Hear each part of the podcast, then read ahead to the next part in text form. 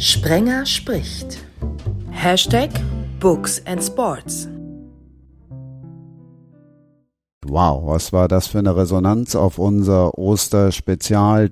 Aber natürlich haben wir auch in Ausgabe 13 tolle Gäste. Als erstes möchte ich einen begrüßen, wo ich mich immer frage, Mensch, wo nimmt der die Zeit her auf Facebook? Die Posts, die sind manchmal äh, seitenlang um Bücher, die schreibt der Anna wie Fitzek am laufenden Band. Ich freue mich sehr, Dietrich Schulze-Marmeling. Ja, hallo. Aber die Frage kann ich nicht beantworten. Wo nimmst du die Zeit her? Und wann schaffst du es überhaupt noch Bücher zu schreiben? Puh, äh, ich glaube, manchmal äh, muss ich einfach meine unfassbare Faulheit als Schüler kompensieren und wieder gut machen. Das allerdings jetzt schon seit einigen Jahren. Also da habe ich viel Energie gespart fürs, fürs spätere Leben, fürs Postabiturleben. Und ja, ich, ich kann, also ich glaube, ich kann keine intelligente Antwort darauf geben, auf diese Frage. Über das neue Werk reden wir später. Ich habe nur gedacht, also das Buch heißt Trainer. Und wenn einer als äh, Schalker Junge, als Mensch, äh, der sich mit diesem Verein identifiziert, wie ich sonst nur bei Uli Potowski erlebt habe oder erlebe, äh, dann ist das Jörg Seveneik, der hat ja in dieser Saison allein schon fünf Trainer erlebt. Jörg, in welcher Funktion? Ähm, ich bin in erster Linie ähm, als Fußballjournalist unterwegs und früher habe ich immer gesagt Sportjournalist, das wäre aber gestrunzt. Und im Zentrum des Fußballs steht natürlich der FC Schalke 04. Ne, ich arbeite freiberuflich, aber sehr oft für Schalke, für Schalke TV, kommentiere all diese Spiele und das war in dieser Saison nicht vergnügungssteuerpflichtig. Du hast ja auch, wir haben uns ja öfter schon mal da gesehen, wenn ich da war, äh, in der gleichen Funktion, die wir ja auch beide innehaben, nämlich als Interviewer für die Bundesliga unterwegs zu sein, äh, dann hast du kommentiert bei Schalke Spielen und neben dir saß Mike Büskens. Was passiert jetzt? Ja, seit der Pandemie und äh, der Schwierigkeit, dass ich zum Beispiel gar nicht ins Stadion rein darf. Also ich darf ins Stadion, aber nur unten in die Katakomben. Ich darf nicht oben auf die Pressetribüne und von da aus kommentieren. Das heißt, ich kommentiere vom Monitor runter und da habe ich jetzt keinen Co-Kommentatoren mehr. Ähm, das habe ich sonst immer bei den Heimspielen gehabt. Meistens oder oft Mike Böskens, weil er es dermaßen perfekt macht. Der hat nun mal das Schalker Herz plus die fachliche Qualität und äh, der ist einfach der perfekte Mann dafür einen, den habe ich kennengelernt, da war er Fußballreporter. Das ist ewig her. Es gab immer im Kicker hinten so eine Spalte, die hieß TV-Splitter, verbessere mich, wenn sie anders hieß. Ja, fünf Jahre lang war Redakteur beim Kicker Sportmagazin. Die heißesten Infos kamen natürlich, nein, ich verrate es nicht, von wem sie kamen. Nicht, dass es da noch Ärger gibt. Ähm, also, ewig lange beim Kicker, fünf Jahre. Äh, mittlerweile hast du mit dem Sportjournalismus gar nichts mehr zu tun, Michael Gronau. Zum Glück oder schade? Beides. Es ist so, ähm, dass ich mich so ein bisschen in die Tech-Branche verabschiedet habe mit einem eigenen Startup und einem eigenen Internetportal mit angeschlossener App. Das Positive, dass ich mich aus dem Sportjournalismus zurückgezogen habe, ist, dass ich jetzt eher am Wochenende frei habe und sozusagen dann jedes Spiel gucke, egal äh, ob nun aus der Bundesliga oder international, vor allen Dingen natürlich auch England und Spanien. Und das war früher nicht möglich und heute geht es endlich. Ähm, aber lass uns kurz dann noch ähm, über die über die App beziehungsweise über das Portal reden. Wir sind ja alle hier jetzt als Jungpodcaster und überhaupt so voll Tech tech-affin, wenn ich höre, Jörg sitzt da mit Earbuds und so und iBuds oder wie auch immer sie heißt. Also iTop News ist ein Portal, das kümmert sich um aktuelle Apple News fast 24-7, ähm, aber auch um andere Technik-News. Wir testen Gadgets, wir stellen neue Apps vor, wir führen Interviews, wir sind auf Apple-Veranstaltungen. Ähm, ja, und äh, das gibt es als App für iOS kostenlos und natürlich auf iTopNews was aber ja nur ein Teil meiner Arbeit ist, weil nebenher arbeite ich dann auch noch im Tech-Bereich als Autor zum Beispiel für Werben und Verkaufen. Was für dich so dieser ganze Tech oder schreibst du ähm, jetzt böse formuliert noch an der Schreibmaschine? Weiß, welche Richtung ich meine, ne? Ich nehme normalerweise Steinplatten, in die ich dann meine Texte reinmeiße. Nein, Also ich bin, ich, ich äh, bin immer jemand, der, äh, wenn neue Neuerungen kommen, etwas abwartet, äh, bis die Leute links und rechts neben mir diese Neuerung adaptiert haben und die mir binnen von sehr kurzer Zeit beibringen können, sodass ich mich selber da nicht reinfuchsen kann. Also ich bin kein ähm, technisch kein besonders technisch bin ich kein begabter Mensch, muss ich einfach zugeben. Aber ich bin schon jemand, der sich versucht, diesen neuen Dingen auch zu stellen. Jörg, du hast nun auch ähm, schon ewig und drei Tage Fernsehen gemacht, wenn wir jetzt mal so diesen diesen ganzen Wechsel. Ich habe jetzt ein, ein, Interview für dieses neue Portal halt für Sportflash Online. Da haben sie mich auch gefragt, Mensch, was hat sich denn eigentlich geändert in den vergangenen 30 Jahren? Meine Antwort fiel relativ kurz aus und lautete einfach nur alles. Wie lautet denn deine Antwort darauf? Ja, das kann man natürlich nur unterstreichen. Auf der einen Seite die technische Voraussetzung, die ähm, einfach die, die Menge an, an Medien, die auf die Fußballspieler, wenn wir jetzt mal in die Bundesliga gucken und die Trainer und die Manager einstürmt. Was sich, lieber Christian, für uns beide ganz besonders geändert hat, ist, dass wir früher so gleich alt waren mit den Spielern und dass mittlerweile die Manager und Trainer äh, jünger sind und manchmal deutlich jünger. Ja, ich habe das, muss ich ja ehrlich zugeben, äh, Philipp Max stand neben mir, da habe ich da habe ich den angeguckt und habe nur ganz laut gesagt, fuck. Und der sagte, was los? Ja, ich sag, du, ich habe schon deinen Papa interviewt. Da merke ich erstmal, ähm, wie alt ich geworden bin. Dietrich, wie, wie siehst du diese, weil wenn wir deine Bücher kennen oder auch lesen, dann sehen wir ja auch immer eine, eine gewisse Distanz. Wie, wie siehst du die mittlerweile? Ist die größer geworden? Ja, ähm, ich denke, es ist alles ein bisschen professioneller geworden. Es ist eben, das hat so seine, ich denke, seine, seine positiven und seine negativen Seiten. Die positive ist vielleicht auch die Distanz, dass es eben so eine gewisse äh, Professionalität hier auch beinhaltet. Äh, das Negative ist, dass es eben nicht mehr so kumpelhaft äh, zugeht wie früher, ne? dass man am Tresen anschließend noch die und die Geschichte erzählt bekommt.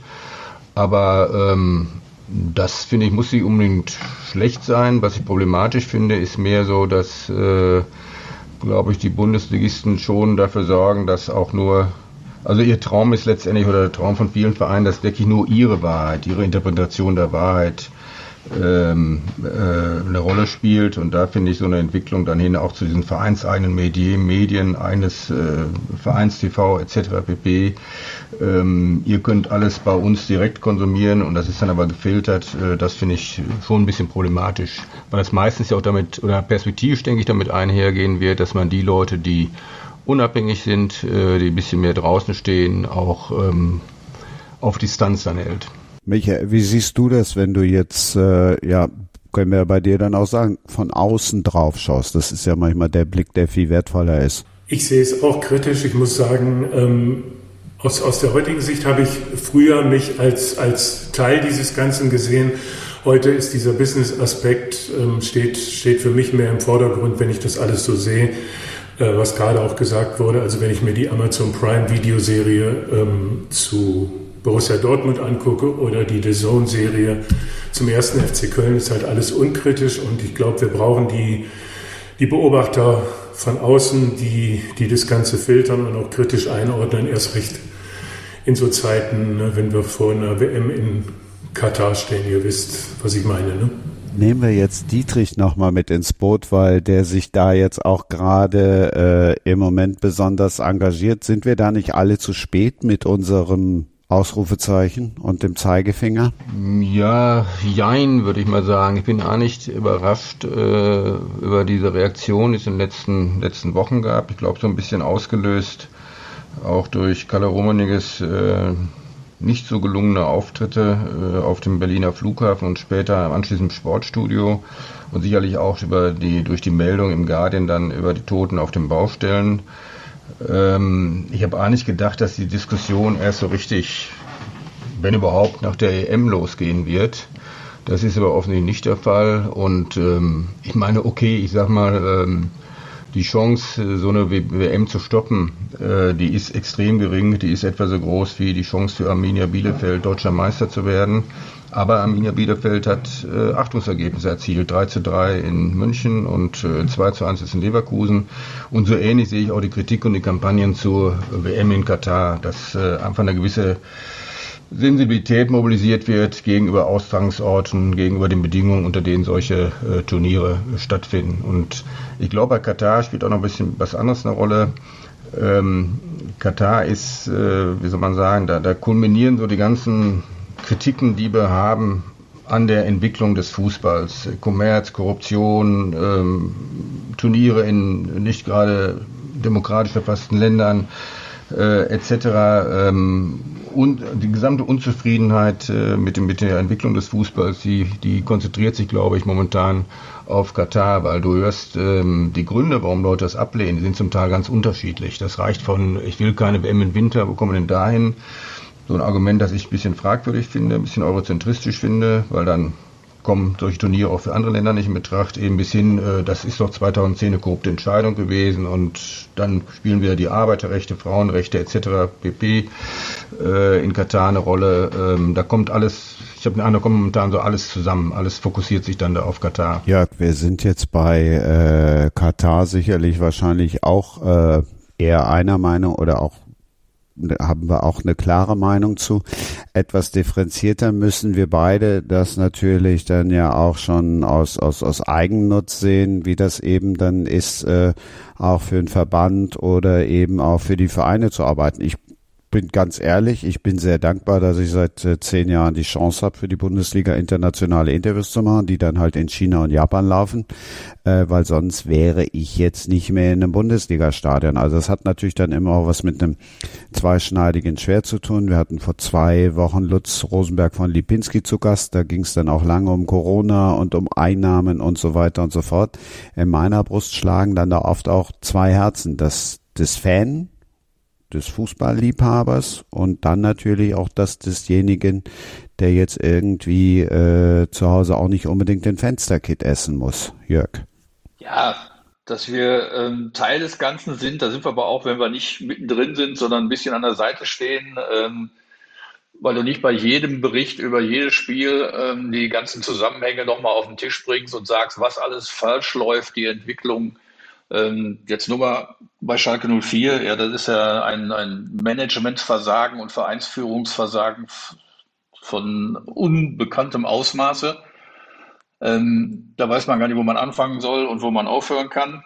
Äh, das sind Dinge, du weißt, du bist mit drin im Kommerz. Das hat inzwischen jeder Fan geschluckt. Selbst die Ultras wissen, dass die Ecken äh, versponsert sind, um das extrem zu nehmen im Marketing ähm, und sagen, ja, irgendwo fressen wir das, weil uns die Liebe zum Spiel und diese Atmosphäre im Stadion, die natürlich im Augenblick fehlt wie nur was, ähm, weil uns das einfach zusammenhält und weil uns das immer noch so fasziniert, dass man bei aller Kritik und Distanz, die man zu Dingen wie Kommerz und Korruption entwickelt, einen trotzdem nicht loslässt und man bleibt immer noch dabei. Michael, du warst beim Kicker.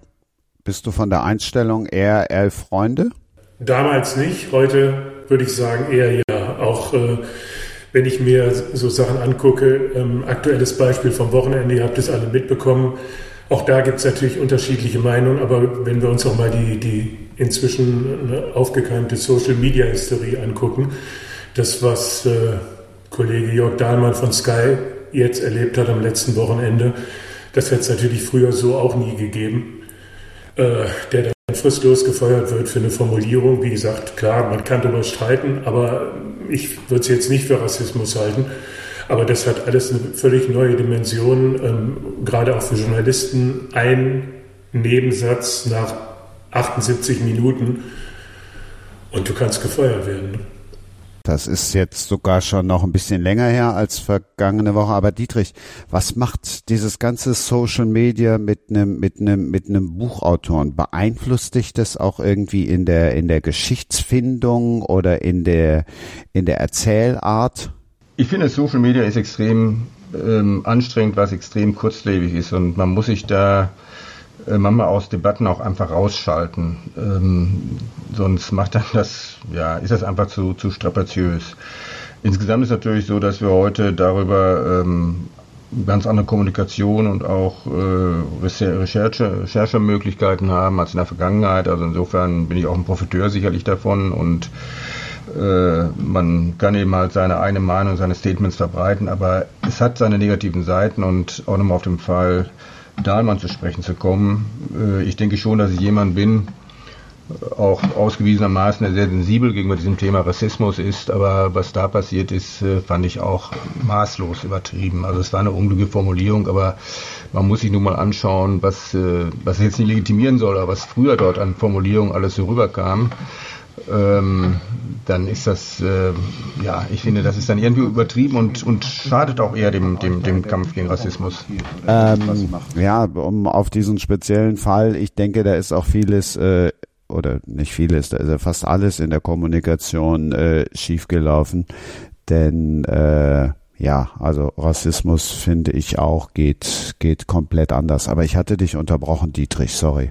Ähm, ich finde, das schadet dann so ein bisschen auch dem Kampf gegen Rassismus, äh, äh, so eine Geschichte wie mit Dahlmann, weil das ähm, spaltet irgendwie in der Debatte, bringt, bringt eine unnötige weitere Debatte aufs Tapet. Und äh, von da aus ähm, ja, hat mich das eher ein bisschen befremdet, die Geschichte. Ja, also. Ich erinnere mal dran, in den, in den 70er Jahren hat Harry, Heribert Fassbender, ja. glaube ich, gesagt, schickt die Argentinier in die Pampa. Ne? Also ja, es gab Facebook auch. Ich kann mich erinnern, wie Heribert Fassbinder zu Ronald Kuhmann gesagt hat, der Mann sieht nicht, äh, heißt nicht nur so, der sieht auch so aus. Also da gab es äh, wirklich heftige Geschichten in der Vergangenheit. Das ist ja auch, wie gesagt, das soll jetzt nicht legitimieren, ähm, wenn Dahlmann sowas sagt, aber ich finde es einfach an dem Punkt überzogen und ich glaube, das schadet eher der Geschichte. Ja, wir wollen ja auch dazulernen, das ist das eine. Und bei Dahlmann waren es eben mehrere Dinge, die aufeinander aufgebaut haben. Ja, das habe ich nicht, muss ich zugeben, nicht so richtig verfolgt. Ich äh, schließe das jetzt mal ab, indem ich einfach auf meinen Unterarm gucke. Da steht Omnia Tempus Habet, also alles, alles hat äh, seine Zeit. Da die 70er dann jetzt mit dem zu vergleichen, ist sicherlich, sicherlich auch schwierig. Aber was klar ist, Achtung Jörg, jetzt kommt eine so geniale, so sensationelle und geile Überleitung. Was klar ist, Social Media ist alles andere als Quality Land. ähm, ja, Quality Land ist ein Buch, das ich gerade lese. Wir hatten aber doch eigentlich gesagt, dass ich über Friedrich Anni sprechen will. Sehr gerne. Das war auch nur, weil ich jetzt gerade gedacht habe, Mensch, wie kommst du jetzt wieder zum eigentlichen Thema zurück, sprich zum Thema Buch. Ich dachte, du hättest gesagt, Social Media kommt bei äh, Friedrich Anni jetzt eher weniger vor. ja, ja, zum Glück. Nein, klar, bring uns deinen Ani. Ich wusste ja, was du im Moment noch liest und äh, deshalb habe ich nur jetzt gedacht, Mensch, jetzt baust du mal eine geschickte Überleitung, aber wie das halt so ist. Alles klar, ja. Ich habe Buch mitgebracht, das schon sehr, sehr alt ist und in erster Linie habe ich das genommen, weil es eben der Anfang einer langen Reihe ist, die einem, wenn man denn da drauf steht, sehr, sehr viel Spaß bereiten kann. Das Buch heißt Die Erfindung des Abschieds Darüber steht noch ein Tabor Süden Roman. Es ist der erste Tabor Süden Roman und der Autor ist Friedrich Anni, Jahrgang 59, geboren in Kochel am See in Oberbayern, Vater Syrer, Mutter aus Schlesien. Das ist schon eine Geschichte von sich aus. Ähm, Anni ist natürlich auch ein Nachname. Ich möchte nicht wissen, wie der Junge gelitten hat auf dem Schulhof, als die Latein bekommen haben und den Plural gelernt haben. Annus, Anni, also die äh, Schimpfwörter, die der gekriegt hat, bin ich froh, dass ich die nicht hatte. Also Friedrich Anni ist einer, der sehr viel schreibt, aber immer mit Qualität. Der schreibt so viel, das reicht noch für die nächste Pandemie, äh, wenn es dann eine gibt und wenn wir ganz viel Zeit haben. Ähm, dieser Tabo Süden-Roman, der erste, die Erfindung des Abschiedes, ist von 1998. Ähm, und dieser Tabo Süden ist ein Kommissar am Anfang, hinterher wird er zum Privatdetektiv, der aber in erster Linie Vermisste sucht. Der kümmert sich um Menschen, die verschwunden sind. Der kümmert sich genauso um die Menschen, die zurückgeblieben sind und die Verschwundenen vermissen. Und da geht es in den meisten Fällen nicht um große Gewalttaten. Das sind Krimis, die ohne die Riesen-Action auskommen. Da sind nicht irgendwie äh, alle fünf Seiten Page-Turner drin. Da ist äh, ganz viel Gesellschaftsbeschreibung in einer Sprache, die mich sehr anspricht, die teilweise lakonisch ist, meistens wenn es so um die Handlungsschritte geht, was man jetzt einfach macht, um in der Ermittlung weiterzukommen. aber sehr poetisch in der Beschreibung der Figuren und der Atmosphäre. Das ist sprachlich echt hochklassig, was er da macht. Ähm, und als ich den ersten Roman von ihm gelesen habe, habe ich gedacht, der kann doch nur einen geschrieben haben. Ja? Was der da an Sprach, äh, sprachlicher Vielfalt gebracht hat, dem können doch nie wieder solche Dinge einfallen. Naja, und er haut jedes Jahr mindestens einen, eher zwei raus und ähm, das sind mittlerweile 21 in der Tabor Süden-Reihe.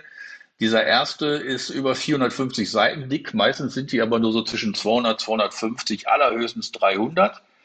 Ähm, ist nicht so einfach zu lesen, weil es sprachlich anspruchsvoll ist, aber mich spricht es an. Es geht immer ähm, um diese Charakterisierung der Leute, um die, die Unscheinbaren. Das spielt immer in München.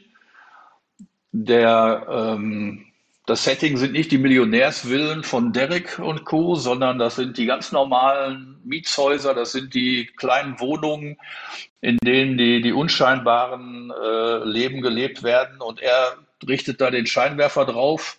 Das ist immer melancholisch, das ist teilweise, geht das in Richtung Verzweiflung. Aber am Ende ist es dann doch lebensbejahend, weil er die Menschen mit so viel Liebe beschreibt und Verständnis, dass man ähm, ja, an diesem, diesem Leben teilnimmt, dass man die Geschichte unbedingt zu Ende erzählt bekommen haben möchte, weil man wissen will, findet er den wieder. Manchmal ist es dann doch irgendwo äh, noch ein Verbrechen gewesen, das ist aber ganz selten in diesen vielen Fällen, die er da schon mit Tabo Süden und anderen Kommissaren, es gibt auch noch zwei, drei andere Reihen, die er geschrieben hat, ähm, verfasst hat. Meistens ist es eben so, dass er sich hineinfühlt, in die, in die Verschwundenen, dass er über die Verhöre der Dagebliebenen rausfindet, warum die anderen verschwunden sind und wo sie vielleicht hingegangen sein könnten. Er ermittelt sehr eigenartig, er schweigt nämlich meistens und lässt dann über dieses Nichtertragen des Schweigens die äh, Verhörten reden. Weil er da nicht mit professionellen Kriminellen zusammen ist, geht das ganz gut. Und dann füllen die das mit, mit der Wahrheit am Ende. Da kommen Geständnisse bei rum, ähm, die man bei bohrenden Nachfragen vielleicht gar nicht bekommen hätte. Ähm, die Sprache, habe ich schon gesagt, ist, gefällt mir ganz besonders gut. Ich habe sogar Dinge davon übernommen.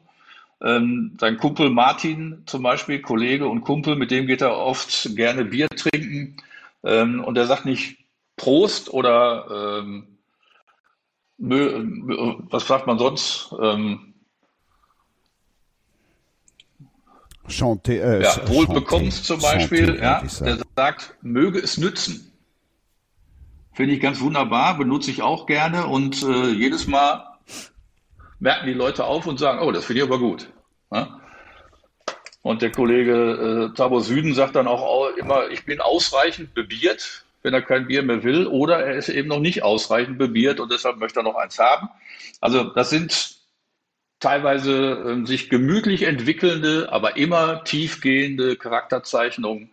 Und ähm, ja, mir macht das sehr viel Spaß und der Kollege Anni hat ganz, ganz viel davon geschrieben und ist auch schon mit Grimme-Preis bedacht für Tatort-Drehbücher, äh, hat den Deutschen Krimi-Preis x-mal bekommen. Also wer den noch nicht kennt, der kann da was entdecken spätestens äh, jetzt werden alle sagen, ach München Mord, klar, das kenne ich doch samstags abends im ZDF 20.15 Uhr mit der großartigen Bernadette Herwagen, mit Markus Mittermeier und dem ganz, ganz großartigen in der Rolle heißt der Ludwig Schaller Alexander Held. Das sind ja, also das hat vielleicht schon der eine oder andere mal gesehen, Samstagsabend 2015 ZDF, hat man jetzt auch nicht so unbedingt auf dem Schirm, dass das Ani äh, verfilmt hat und spätestens jetzt merkte ich, wusste doch, was Jörg vorstellt. Dietrich Schulze-Marmeling, was liest ein Sportbuchautor für Bücher, wenn er denn überhaupt dazu kommt, andere Bücher zu lesen? Glaube, Lesen ist generell sehr wichtig und äh, wenn wir dann mal dem Namen hier des Kindes auch alle Ehre machen wollen, weil das wurde ja so getauft von Sportradio 360, die kam mit Hashtag Literaturradio 360 um die Ecke.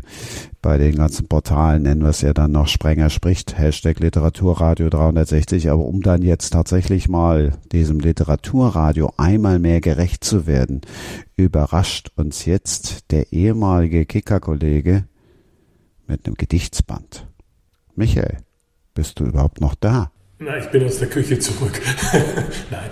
Ähm, ähm, also im, in der Tat lese ich im Moment eigentlich kaum Sportbücher und auch wenig Tech-Bücher, weil ich mich eben da mehr so mit aktuellen News-Geschichten im Tech-Bereich befasse und aus meiner Vorliebe für Literatur.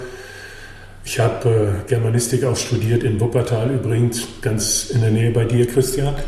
Ähm, lese ich jetzt gerade Thomas Brasch, Gesammelte Gedichte, ist erschienen im Sokamp Verlag. Ist schwere Kost, sage ich gleich, sind aber 1030 äh, lohnenswerte Seiten. Das, der Gedichtband heißt Die nennen das Schrei. Und da sieht man auch schon so ein bisschen, in welche Richtung das geht. Also der Anlass, warum ich jetzt gerade dieses Buch lese, ist ein musikalischer. Die ähm, Ostberliner Elektromusikerin Mascha Coella, die vielleicht der eine oder andere kennt, hat die Gedichte von Thomas Brasch jetzt erstmals vertont. Und ihr Album Woanders ist beim Berliner Label Staatsakt vor wenigen Wochen erschienen. Das ist so Indie-Pop, der eben auf die Texte von Brasch setzt. Vertont wurden seine Gedichte nie. 2019 hat die Mascha die Songs mal bei einer Performance in Berlin im Hebel-Theater in Kreuzberg mit einer Band aufgeführt. Danach war aber erstmal Funkstück. Und jetzt ist das Album halt erschienen auf Vinyl und auf CD und ich habe mal ein Zitat rausgesucht von Mascha Quella, die übrigens seit über 20 Jahren äh, nach, wie sie selber sagt, Utopien im damaligen Ostberlin geboren sucht. Sie sagt, wir sehen uns nach Utopien, nach Frei- und Zwischenräumen. Stattdessen bekommen wir in unserer Gesellschaft nur noch Verwertbarkeit und Verkaufsstrategien als Antwort, was so ein bisschen so die Brücke zu unseren Business-Diskussionen eben gerade aus dem Fußball ist. Die Utopien hat sie in den Gedichten von Thomas Brasch gefunden, sagt sie. Und ähm, ihr müsst euch die Gedichte so vorstellen, also sie sind dunkel, es ist eine Nachtatmosphäre, es ist geisterhaft. Ein Song heißt auch Geister. Es sind bisweilen manische Gedanken. Man streift mit Thomas Brasch durch die Straßen der Hauptstadt Berlin, durch Ost und West. Das ist alles ein bisschen mysteriös die Formulierung ein bisschen, naja, nebelig, sage ich mal, mit einer Restutopie für einen aus Braschs Sicht besseren Staat.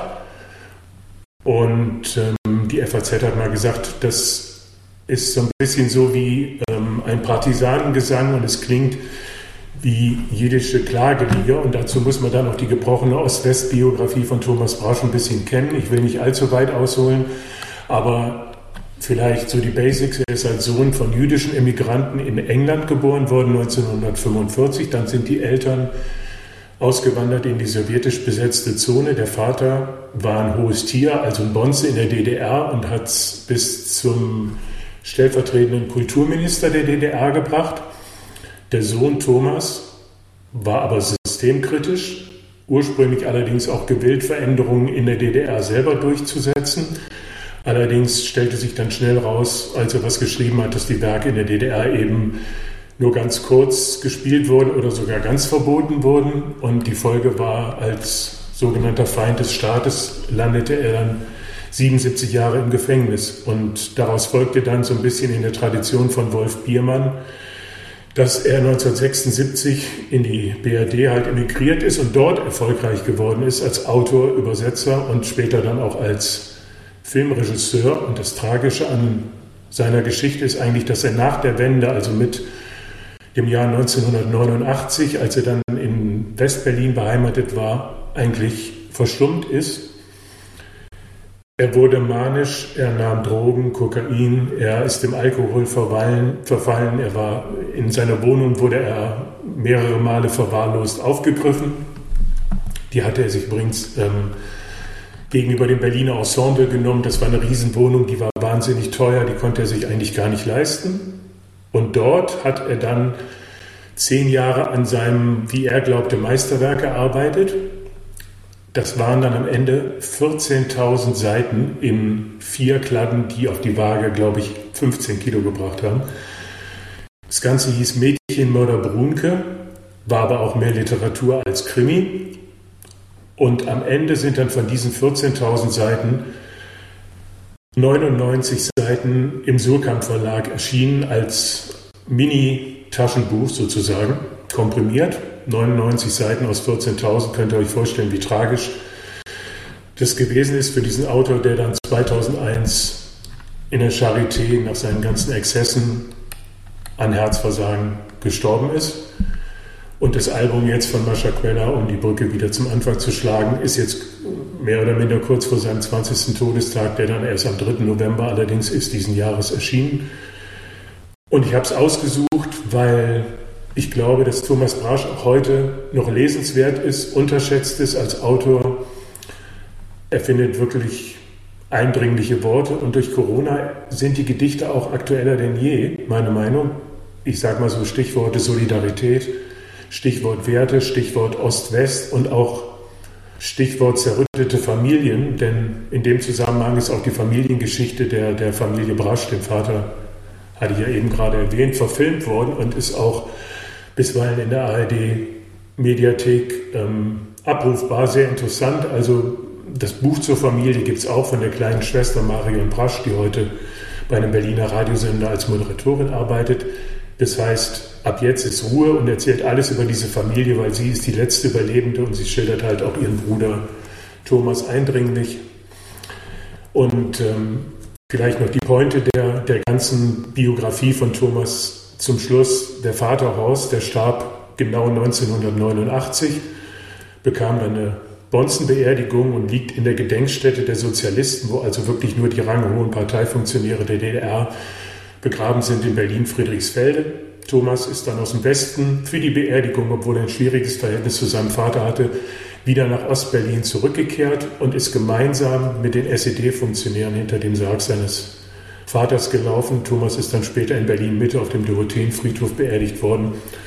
Dort war ich auch schon mal in den letzten Wochen also zusammengefasst, ich empfehle eigentlich gleich ein ganzes Paket, die Gedichte von Thomas Brasch, das Album hören von Mascha Queller, Thomas Braschs erfolgreichstes Buch lesen, das wäre Vor den Filtern sterben die Söhne und dazu den Roman über sein Leben, das hat sein Freund Klaus Pohl erzählt, im Arche Verlag erschienen. Wen es interessiert, das Buch heißt Die Kinder der preußischen Wüste. Das ist eigentlich die Biografie von Thomas Brasch und wie er nach der Wende quasi Alkohol, Drogen und, und Manien verfallen ist. Und natürlich den Film Die Familie Brasch anschauen. Viel Holz, ich weiß, aber lohnt sich wirklich. Ich weiß, dass du eine große Leidenschaft für Musik hast. Wahrscheinlich ist aber so die Pointe der Geschichte, die wir gerade gehört haben, eher jetzt dein Geschmack als äh, vertonte Gedichte, oder? Ja, wenn ich zum Thema Musik und Lyrik was sagen darf, dann fällt mir als erstes die Zeltinger Band ein. Wer kennt noch die Zeltinger Band? Kenn ich, ja. Der geschätzte Kollege Andreas Renner, der macht sonntags eine Musikshow, auch sehr hörenswert. Das wäre dann tatsächlich auch noch was äh, für Jörg, weil da geht's auch um die Musik, die Jörg gerne hört. Aber Dietrich, du kannst jetzt äh, dem Michael Groner sagen, warum er denn jetzt endlich mal wieder ein Buch in die Hand nehmen soll, was sich mit Sport beschäftigt, was, so heißt der Untertitel auch zu Recht, sich mit den wichtigsten Männern im Fußball beschäftigt. Die Trainer, so heißt dein neuestes Werk. Ganz geschafft habe ich es nicht, ehrlicherweise muss ich zugeben. Aber also zwei Drittel oder mehr habe ich gelesen. Warum soll Michael Groner und alle anderen, warum sollen sie es komplett lesen? Ich lese auch noch weiter, also ich bin nur noch nicht bis zum Ende gekommen. ich finde immer schwierig, so seine eigenen Sachen zu verkaufen. Ich kann ja mal, ich sage mal ein bisschen was zum Inhalt. Dieser äh, Titel ist ja so ein bisschen provokativ, die wichtigsten Männer im Fußball, aber auch bewusst, ähm, weil ähm, wenn Trainer ständig entlassen werden, siehe Schalke in dieser Saison, also wenn bei jedem sportlichen Problem äh, gleich der Trainer zur Disposition gestellt wird, äh, auch seitens der Medien, ähm, da muss er ja extrem wichtig sein, weil wir uns immer von diesen Trainerwechseln eine Besserung der Situation ähm, versprechen.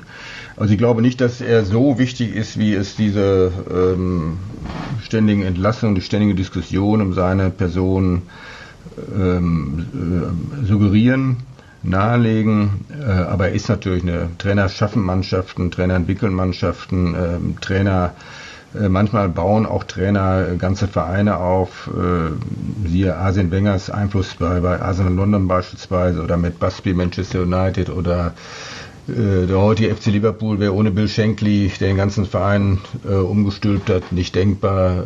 Äh, Alex Ferguson bei, bei Manchester United etc.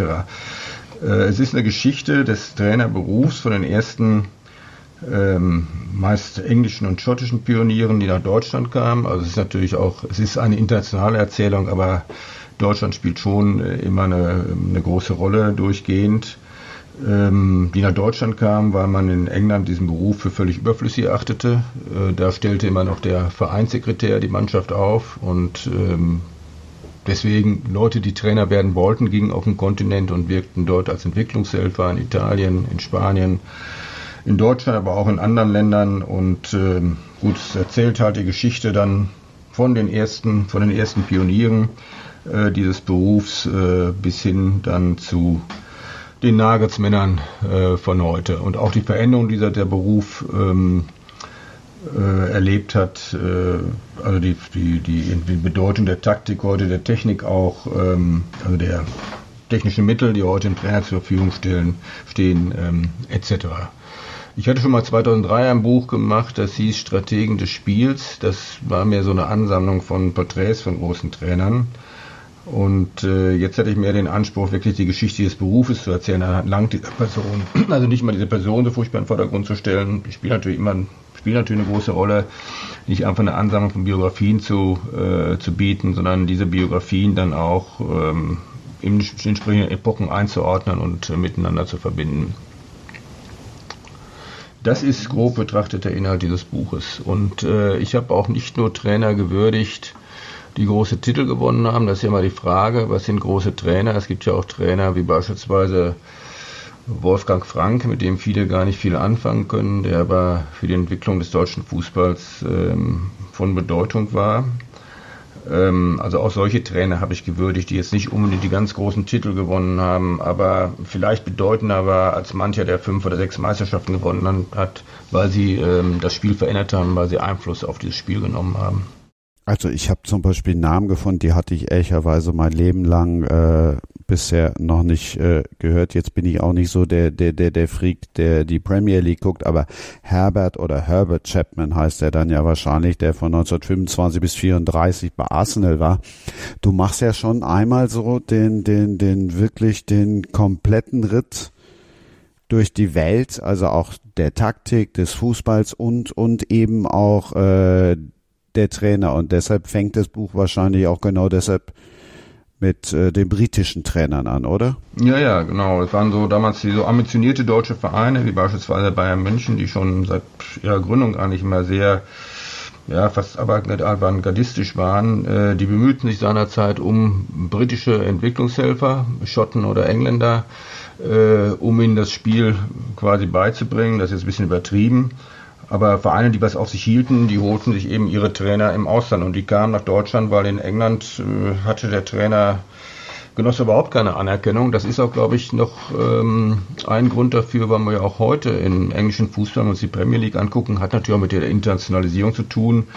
Äh, bei den Top-Vereinen doch vorwiegend, ähm, also abgesehen von Brandon Rogers, dem Nordirren bei Leicester, äh, vorwiegend ausländische Trainer finden. Und äh, okay, es gab immer die Schotten wie Alex Ferguson. Bei Schottland hat eine ganz besondere Trainergeschichte, hängt auch mit der Wissen, Wissenschaftlichkeit dieses Landes zu tun. Da hat man immer eine andere Herangehensweise an diesen Job des Trainers gehabt.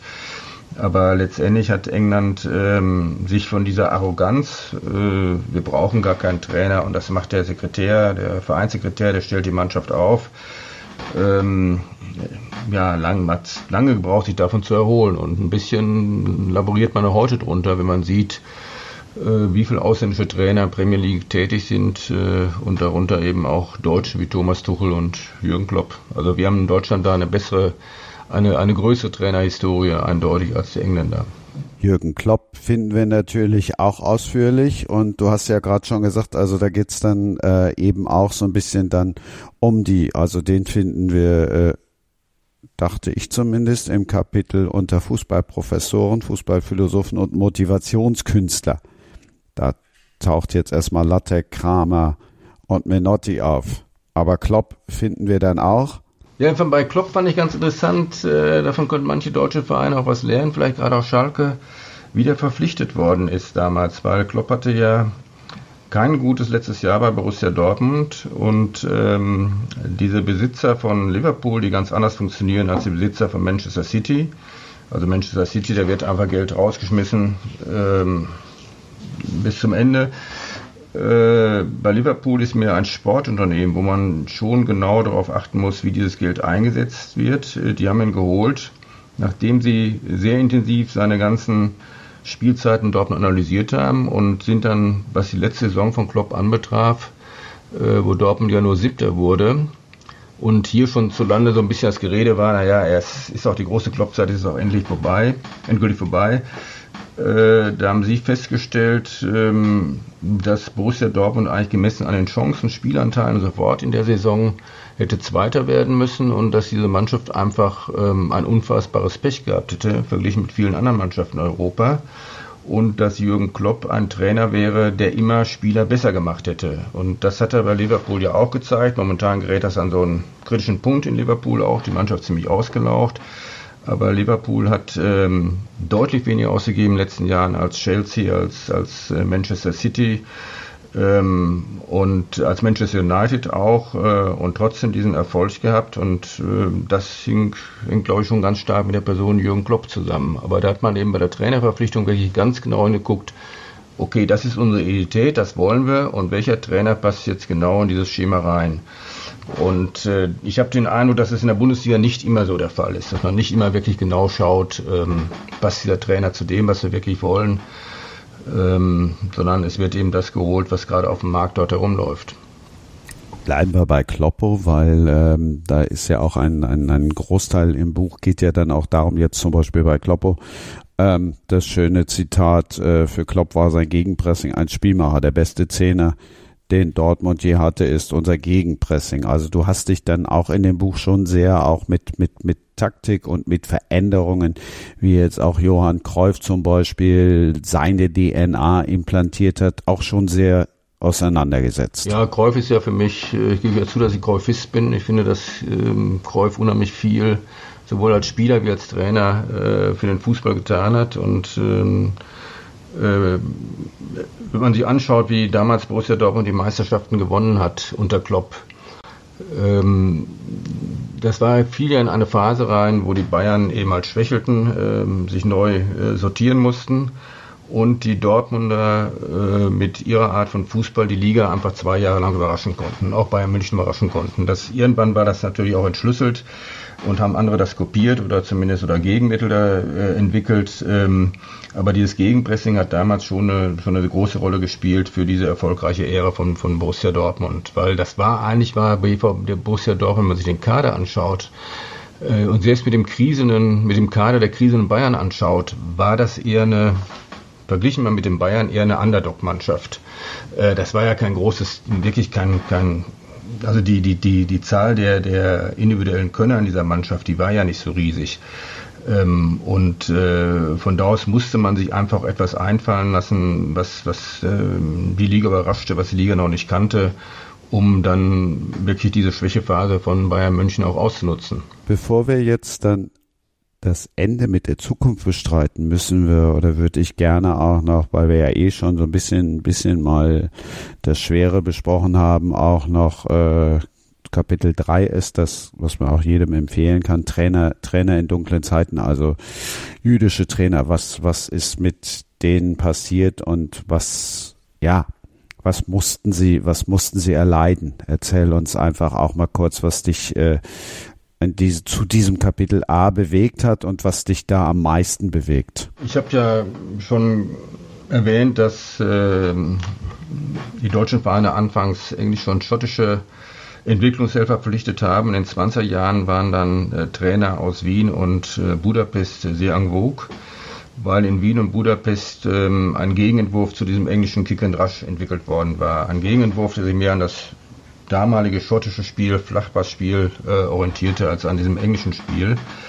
Und eine Reihe dieser Trainer, ähm, die auch stark in der italienischen Liga dann vertreten waren, sind Juden gewesen, wie beispielsweise Richard Dombi, ähm, ein Wiener Jude, der äh, erste Meistertrainer des FC Bayern München 1932, der dann ähm, emigrieren musste, äh, beim FC Barcelona war, anschließend bei Feyenoord Rotterdam war, mit, mit Feyenoord auch äh, zweimal Meister wurde, den Holocaust äh, dann in Rotterdam überlebt hat, äh, auf wundersame Weise. Ähm, Arpad Weiß, bis heute der jüngste Meistertrainer des italienischen Fußballs, der damals Inter Mailand und FC Bologna äh, zum Meistertitel führte, der ähm, dann flüchtete, aus Italien verlassen musste, äh, später in diesem Durchgangslager Westerbork in den Niederlanden war, also ist in den Niederlanden geflüchtet und dann in Auschwitz äh, mit seiner Familie ermordet wurde. Und das, ähm, mich hat das natürlich deswegen fasziniert, weil das eine vergessene, verschüttete Geschichte ist, äh, wie überhaupt das Thema Juden im deutschen internationalen Fußball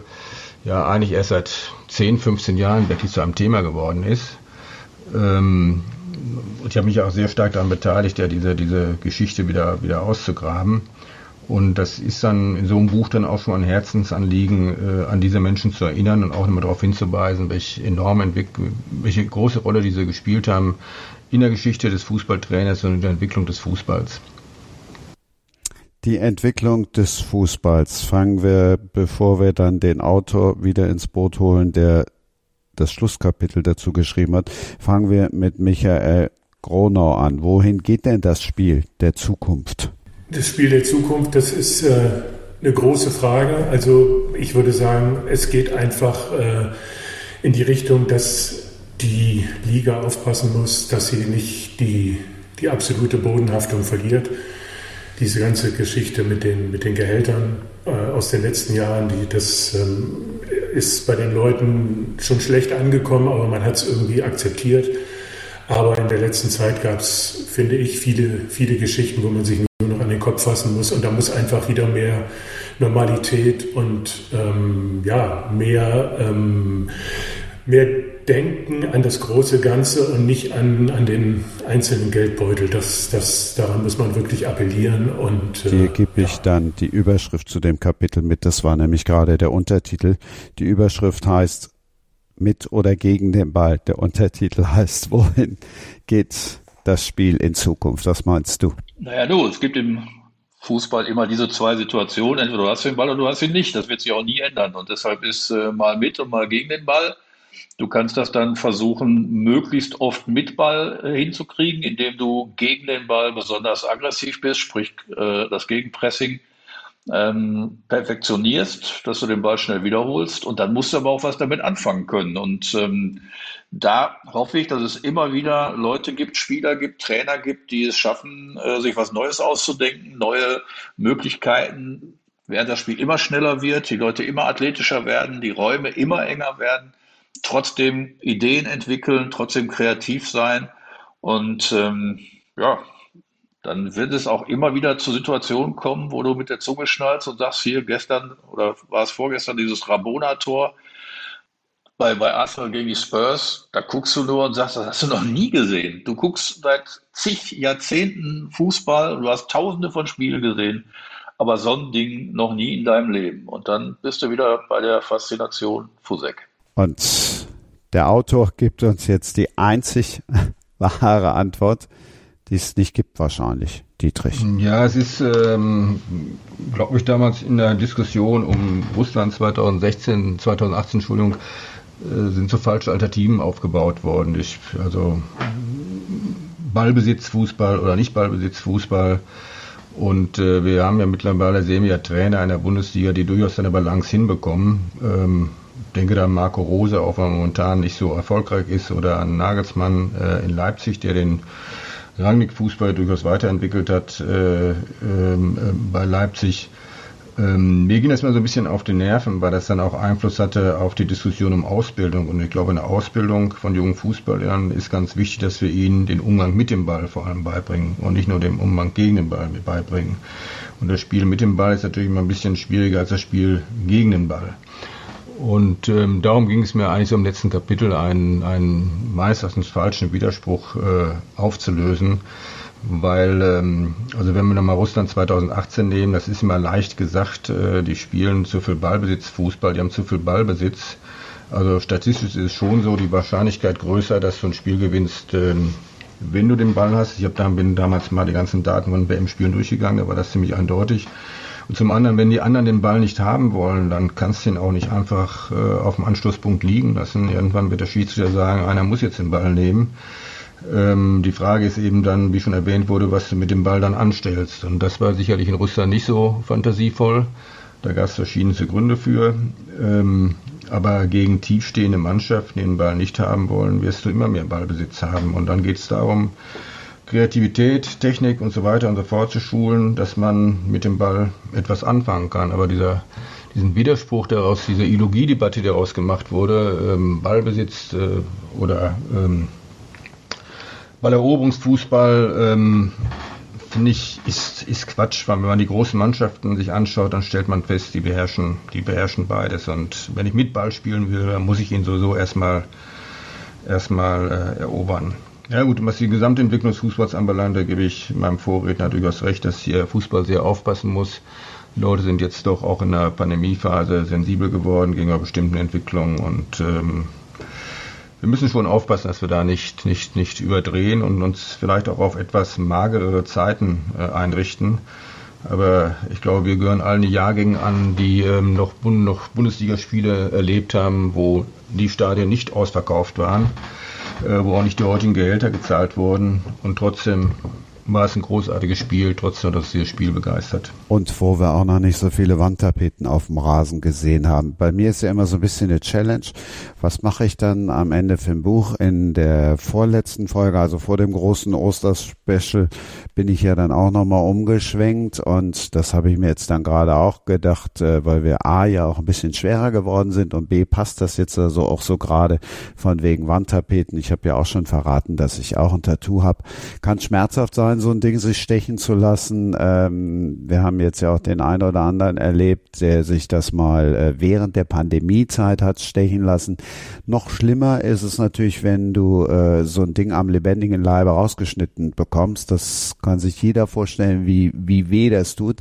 Allein äh, die Vorstellung, ist schon krass. Und wenn ihr euch dann nochmal vorstellt, dass jetzt dieses bemalte Stück Haut dann noch zu Leder gegerbt wird, ist jetzt auch nicht so richtig viel besser. Ihr merkt schon, am Ende wird's dann nochmal leichter, beziehungsweise geht's dann nochmal in Richtung Thriller. Briefmarken sammeln habe ich nicht so mit, da lese ich dann doch lieber einen Thriller. Das Buch, das ich dann noch kurz erwähnen wollte, ist nämlich der Tattoo-Sammler. Ist wirklich äh, lesenswert, war ein Thriller-Debüt. Ich lese auch immer gerne mal Thriller-Debüts. Eins, was jetzt gerade auch noch den Ausschlag gegeben hat, warum ich mich jetzt für das Buch entschieden habe, gerade war, weil es eine englische Autorin ist. Also wir bleiben dann doch nochmal in England. Autorin Alison Beltham heißt sie. Und eigentlich denkst du, es kann nur ein Mann schreiben, aber das äh, spielt auch aus der Sicht einer Frau. Vera Tels, die hat es nicht gesungen, um nochmal den Schlenker zu Michael Gronau zu machen. Bei Gedichte und Singen, ich weiß, also sie hat es dann auch vorgelesen. Zehneinhalb Stunden, absolut hörenswert. Wert, den Plot muss ich ja nicht groß weiter erklären. Also der, der Buchtitel sagt ja wirklich alles aus. Die ganz großen Überraschungen bleiben, bleiben in dem Buch auch aus. Aber es ist spannend, ist gut zu lesen.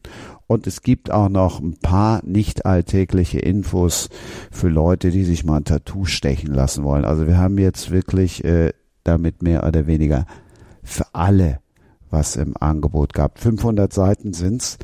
Ihr Lieben, das war, wenn ich auf die Uhr gucke, jetzt die längste Sendung. Das haben wir bisher noch nicht geschafft. Also die längste reguläre Sendung. Michael Gronau, vielen Dank nach Berlin. Verrat uns kurz, was für ein Fan bist du? Ich bin Fan des Wuppertaler SV. Ui. Bei Dietrich Schulze-Marmeling habe ich es schon in einem der vorherigen Podcasts gesagt, weil wir da auch einen Fan von Preußen Münster hatten. Da habe ich Dietrich Schulze-Marmeling schon angekündigt als Preußen-Münster-Fan. Woher kommt die große Liebe zu den Preußen? Ich bin in der Nähe von ähm, Dortmund aufgewachsen, in Kam die meisten durch die Verkehrsnachrichten bekannt. Dort wurde man zwangssozialisiert als Borusse und ich hatte immer so als Zweitverein, das hing aber auch damit zusammen, dass meine Eltern ihre Studentenzeit in Münster verbracht hatten, wir dort gute Freunde hatten, äh, die Preußen. Und heute ist es ein bisschen so, weil ich in der Nähe von Münster wohne, dass ich es einfach bequemer finde, dann mal mit dem Fahrrad äh, in dieses alte, verrottete Preußenstadion zu fahren. Äh, dritte Liga letztes Jahr, jetzt noch vierte Liga als diesen Riesenaufwand zu betreiben, nach Dortmund zu fahren, wo man anschließend drei Stunden im Stau steht. Ähm, ja, und daraus, ähm, aber ich habe so richtig, ich muss, ich muss sagen, ich bin heute mehr jemand, der auch Spiele distanziert betrachten kann, nicht mal mit so viel Emotionen wie früher. Ähm, also ich bin nie ein Schalke-Hasser gewesen oder ein Bayern-Hasser gewesen, wobei ich Dortmund sozialisiert war und ähm, Wuppertal SV kann ich nur sagen, ähm, ja, kann ich mich an die Bundesliga-Zeiten erinnern und an dieses wunderschöne Stadion am Zoo. Nicht mehr so schön ist heute. Ja, wobei ich fand, dass früher hatten ja diese Radrennbahn, das hat mich immer gestört bei, bei Fußballübertragung, dass man nie Zuschauer sah, weil man immer auf diese doofe Betonbande da glotzte. Und mittlerweile finde ich das in dieser, diesem verbauten Zustand mit dieser alten Gaststätte und so, also ich, ich finde, es hat was. Ich habe 1972, das muss ich jetzt noch kurz sagen, bin ich diese Radrennbahn ähm, runtergerutscht, bin einmal rund ums Stadion gegangen. Das war das Spiel WSV gegen Bayern München und dann sind wir wieder bei dem, dass das natürlich heute alles Gar nicht mehr nicht möglich möglich, Ich habe ne? neben der Trainerbank Ja. des FC Bayern gesessen. Damals, muss ich allerdings sagen, war ich acht Jahre alt. Jörg, jetzt wollte ich dich mit ins Boot holen, weil wir gerade gelernt haben, er ist kein Schalke-Hasser. Das heißt, du kannst mit ihm anstoßen und ich finde, das ist das wunderbare Schlusswort. Wie heißt nochmal der Trinkgruß von Sabo Süden, Tabo Süden? Möge es nützen. In diesem Sinne, vielen lieben Dank, dass ihr dabei wart. Möge es euch auch nützen. Michael Gronau, Dietrich Schulze-Marmeling, Jörg Seveneik, es war mir ein Fest. Danke und Jo, tschüss. ciao. Ciao, Glück auf. Tschüss. Ciao. Schatz, ich bin neu verliebt. Was? Da drüben. Das ist er. Aber das ist ein Auto. Ja, eben. Mit ihm habe ich alles richtig gemacht. Wunschauto einfach kaufen, verkaufen oder leasen. Bei Autoscout24. Alles richtig gemacht. Wie baut man eine harmonische Beziehung zu seinem Hund auf? Puh, gar nicht so leicht. Und deshalb frage ich nach, wie es anderen Hundeeltern gelingt, beziehungsweise wie die daran arbeiten. Bei Iswas Dog reden wir dann drüber. Alle 14 Tage neu mit mir, Malte Asmus und unserer Expertin für eine harmonische Mensch-Hund-Beziehung, Melanie Lippisch. Ist was, Dog? Mit Malte Asmus. Überall, wo es Podcasts gibt. Das war Sprenger spricht. Hashtag Books and Sports. Schatz, ich bin neu verliebt. Was? Da drüben. Das ist er. Aber das ist ein Auto. Ja, eben. Mit ihm habe ich alles richtig gemacht. Wunschauto einfach kaufen, verkaufen oder leasen. Bei Autoscout24. Alles richtig gemacht.